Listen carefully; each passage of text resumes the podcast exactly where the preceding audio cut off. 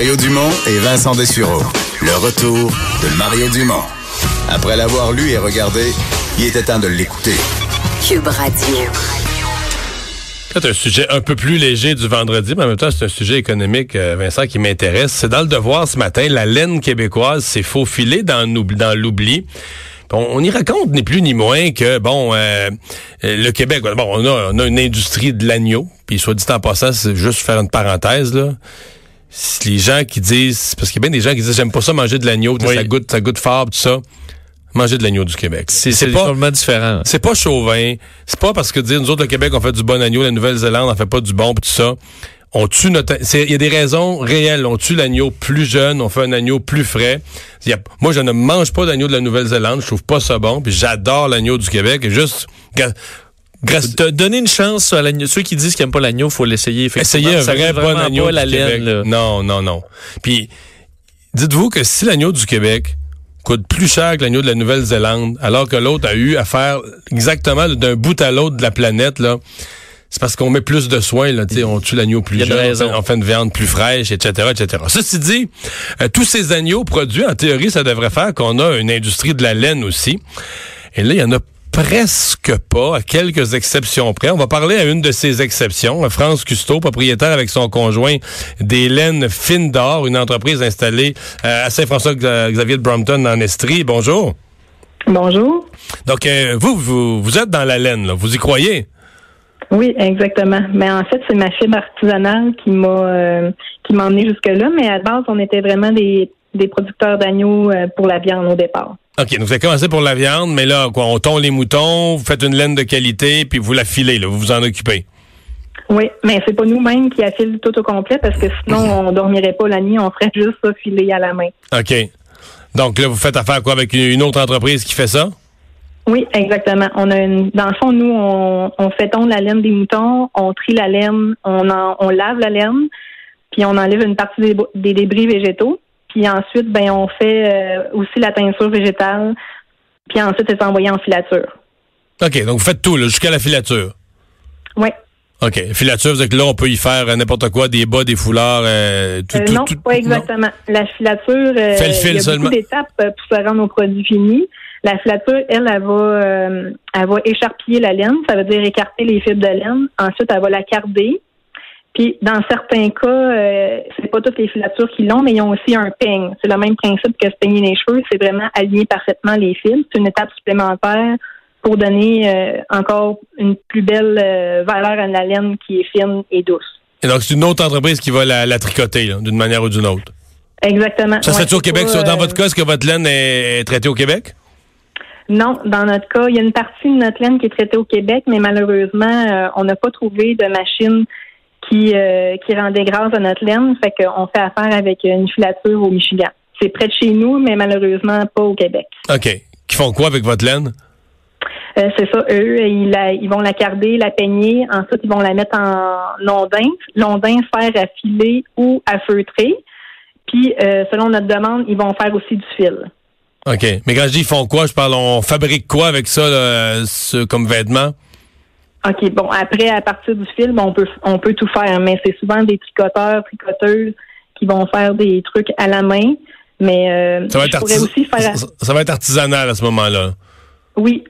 Quelqu'un pourrait décider d'être moins artisanal, puis pourrait utiliser euh, des machines plus industrielles. Mais là, il, il prend, ça prendrait un volume ou tout dépendant euh, la personne quel volume elle veut faire.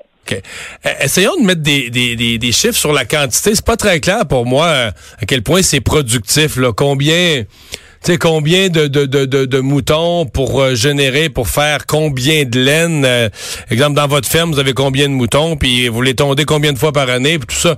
Est-ce que tout ça produit une quantité euh, appréciable de laine ou est-ce que c'est des, des, des toutes petites quantités? Aidez-nous un peu, là. Oui, ben nous, en fait, on a 200 brebis. Quand même, OK. on- oui, puis on produit, une brebis va produire environ 5 livres de laine. Euh, puis on fait deux Euh, tonnes une fois par année ou deux, par, deux fois par année? Deux fois par année. Donc, Sauf 5 que livres de laine deux fois par année.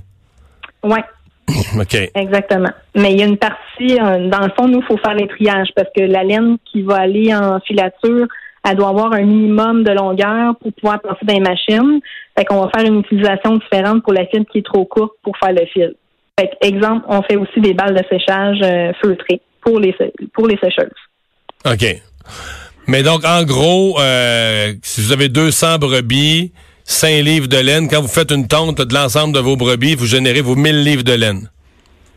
Oui, euh, c'est brut. Fait une fois lavé, on va diminuer parce qu'on perd 40% du poids de la laine à cause de la laine, le gras qui est contenu dans la laine. Je comprends. 600 livres de laine, c'est beaucoup quand même. On peut faire pas mal de vêtements. C'est une quantité appréciable. Oui, mais nous, présentement, en 2018, on a euh, transformé pour 200 livres de laine. Puis en 2019, on prévoit euh, transformer 300 à 350 livres de laine. Par rapport à la, viande de vos agneaux, est-ce que c'est une source de revenus significative ou c'est, un petit à côté euh, banal? Significative encore parce que dans le fond, c'est comme n'importe quel produit, il faut le faire connaître. Fait que notre entreprise est grandissante. Dans le fond, on va doubler notre chiffre d'affaires de 2018 à 2019. OK. Euh, Mais ça représente pas 50% de nos revenus. Là, vous, vous êtes l'exception. Corrigez-moi, ce que je lis dans le devoir ce matin, c'est que la grande majorité des producteurs d'agneaux, on n'est plus ni moins que mis un X sur la laine. C'est-à-dire que la, la, la tonte, la laine vendue à très bas, à très bon marché, à très bas prix, paye à peine pour la tonte des moutons eux-mêmes. C'est une opération à coût nul qui permet de, de, de tondre des moutons. Oui, exactement. Ben, en fait, Est-ce que c'est une erreur dans votre esprit? Est-ce qu'on est qu'on gaspille un produit qu'on pourrait valoriser? Euh, non, je, je, pense pas qu'il y a d'erreur. Il faut juste avoir euh, de la persévérance et du courage parce que chaque nouveau chemin prend du temps puis euh, demande aussi de la recherche d'informations. Ça a été le cas pour nous aussi. Ça fait déjà, on a on, on s'apprête à faire notre cinquième année euh, dans la laine, mais les premières années, ça a été beaucoup de recherche d'informations pour savoir les posséder, savoir qu'est-ce qui est mieux, juste de retrouver les informations perdues dans le fond de notre patrimoine.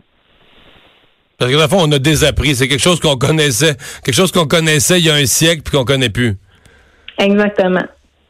OK. Euh, mettons, que vous, ouais, mettons que vous réussissez, vous, là, dans une décennie, est-ce que vous pensiez que vous pourriez réhabiliter ça? Parce que dans le fond, euh, je pense à des éleveurs, j'en ai connu dans le Bas-Saint-Laurent. Tu pourrais avoir deux belles sources de revenus. Là. Si tes brebis donnent des agneaux, tu vends les agneaux pour la viande. Et si en parallèle, euh, tu peux faire euh, de la laine, t'as comme ta même production te donne deux sources de revenus. Oui, ça serait vraiment quelque chose de, merveilleux si ça arrivait parce que exactement, ça permettrait aux agriculteurs d'avoir une meilleure vie avec les mêmes animaux. peut-être que vous ouvrez le chemin pour ça. Est-ce que vous est-ce que vous y rêvez ou est-ce que vous pensez à ça, d'ouvrir le chemin pour les autres en étant innovateur? Euh, je l'ai jamais vu pour ouvrir le chemin pour les autres. D'abord, euh, je veux ouvrir une brèche puis euh, du fait que les consommateurs veulent de plus en plus des produits locaux, c'est sûr que je vois l'engouement, puis euh, je vais être euh, une, sûrement pas la seule, mais c'est sûr qu'on est un des plus gros producteurs du Québec parce qu'avec le volume qu'on a fait, on s'entend, c'est pas c'est pas tous les producteurs qui ont essayé de faire ça. Ben, on va, on va vous souhaiter la meilleure des chances, d'abord et avant tout. Surveiller l'évolution de ça, puis on va espérer que vous allez pouvoir développer ça, rentabiliser ça, puis surtout valoriser, valoriser un produit de chez nous. Oui, absolument. Euh, on n'est pas pour lâcher, on aime vraiment ce qu'on fait. Puis euh, il y a vraiment l'engouement aussi. Il y a de plus en plus de tricoteurs, de gens qui s'intéressent vraiment à la, aux fils naturels, à leur qualité. Fait que euh, oui, l'engouement est là. Ah il y a des jeunes qui apprennent à tricoter, là? Oui, oui. Puis on est surpris. il y a de plus en plus de jeunes. Il y a des même des athlètes sportifs qui ont font du crochet, qui vont faire ça. Fait que c'est sûr que c'est une relève assurée euh, pour euh, cette nouvelle avenue-là. Ben, merci beaucoup, Mme Cousteau. Au revoir. Ben, merci. On s'arrête euh, dans un instant notre bilan d'actualité internationale de la semaine avec Normand Lester.